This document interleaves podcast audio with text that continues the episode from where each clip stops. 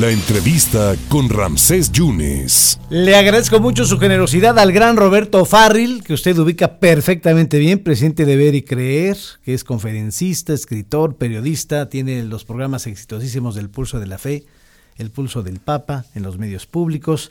Y es que ayer, Roberto, gracias por tu generosidad, ayer el Papa emérito Benedicto XVI le pide perdón ah, por abusos y errores que ha cometido la Iglesia Católica y el dolor más grande que él tiene es los que se cometieron durante su pontificado. Teníamos tiempo de no ver de en escena al Papa Benedicto. Roberto, ¿cómo estás?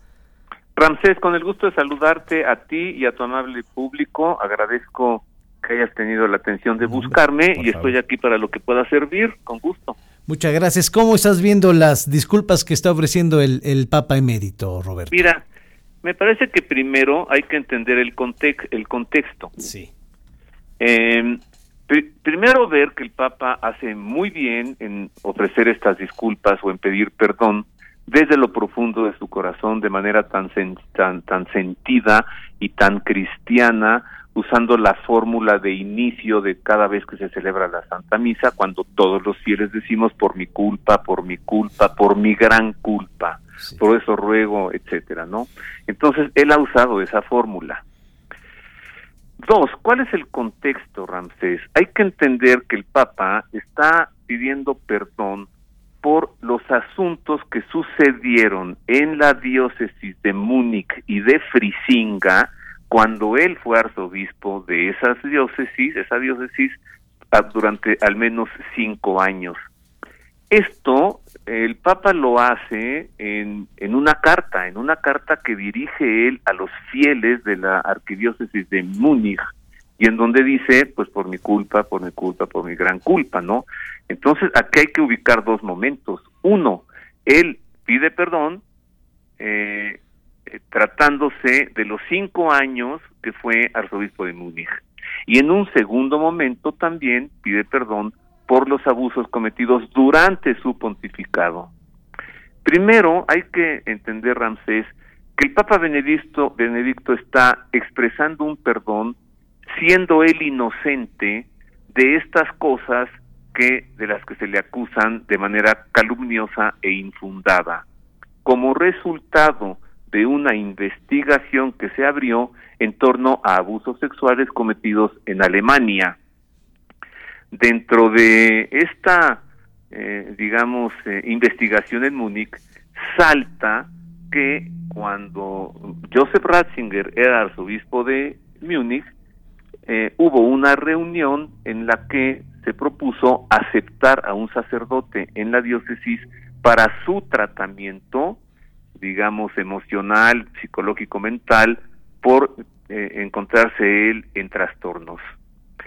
El eh, el arzobispo Ratzinger en ese momento no supo qué tipo de trastornos había ocasionado este sacerdote, pero simplemente aceptó, bueno, pues que se quede aquí en la diócesis para que aquí reciba tratamiento. O sea, esto es muy diferente a que se diga que eh, que el cardenal Ratzinger conoció que este sacerdote era un abusador sexual y consintió que eh, eh, siguiera ejerciendo el presbiterio en la arquidiócesis de Múnich. No fue así. Se le aceptó en la arquidiócesis para recibir tratamiento.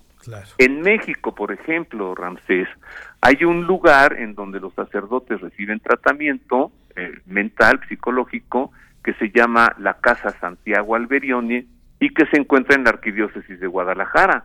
Entonces, cualquier sacerdote que necesita tratamiento, pues se le envía a esa casa que está en Guadalajara, no se le envía a una parroquia en Guadalajara. Es, lo que ocurrió en, en, Múnich.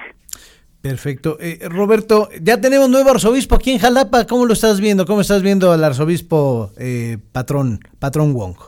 Bueno, Jorge Carlos Patrón Wong, después de una larga estancia en la sede apostólica al frente de los seminarios y vida consagrada, pues ahora recibe la encomienda de ser obispo titular de una diócesis, pues eh, ha probado que es un buen hombre, yucateco de origen, un poco mestizo por, por tener sangre china en él, pero se ha desempeñado muy bien y esperamos que sepa llevar a buen eh, término su mandato como arzobispo de Jalapa. Roberto, quiero cerrar con esto. ¿Cómo estás viendo eh, al Papa Francisco eh, ya en programas de televisión? Eso eh, pues no lo había visto en, algún pontífice que estuvo en un programa en Italia hablando cosas pues de la iglesia, pero también cosas muy, muy personales. ¿Cómo estás viendo esta manera de, de actuar del Papa Francisco?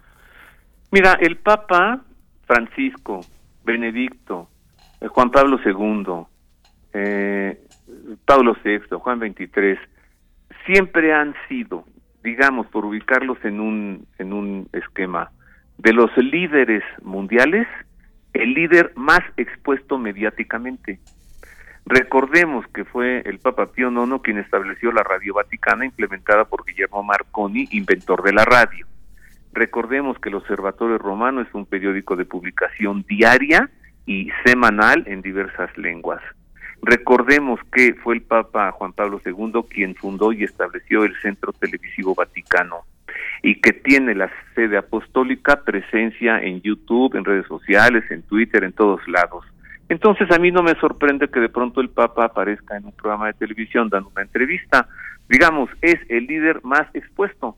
Por ejemplo, yo te yo te pregunto qué está haciendo hoy Vladimir Putin, qué hizo ayer el presidente de Corea, eh, qué hizo antier el presidente de los Estados Unidos. Pues no lo sabemos. En cambio, lo que hace el Papa lo sabemos todos los días, porque es un deseo del propio vicario de Cristo que la gente lo vea y que sepa todo lo que está haciendo.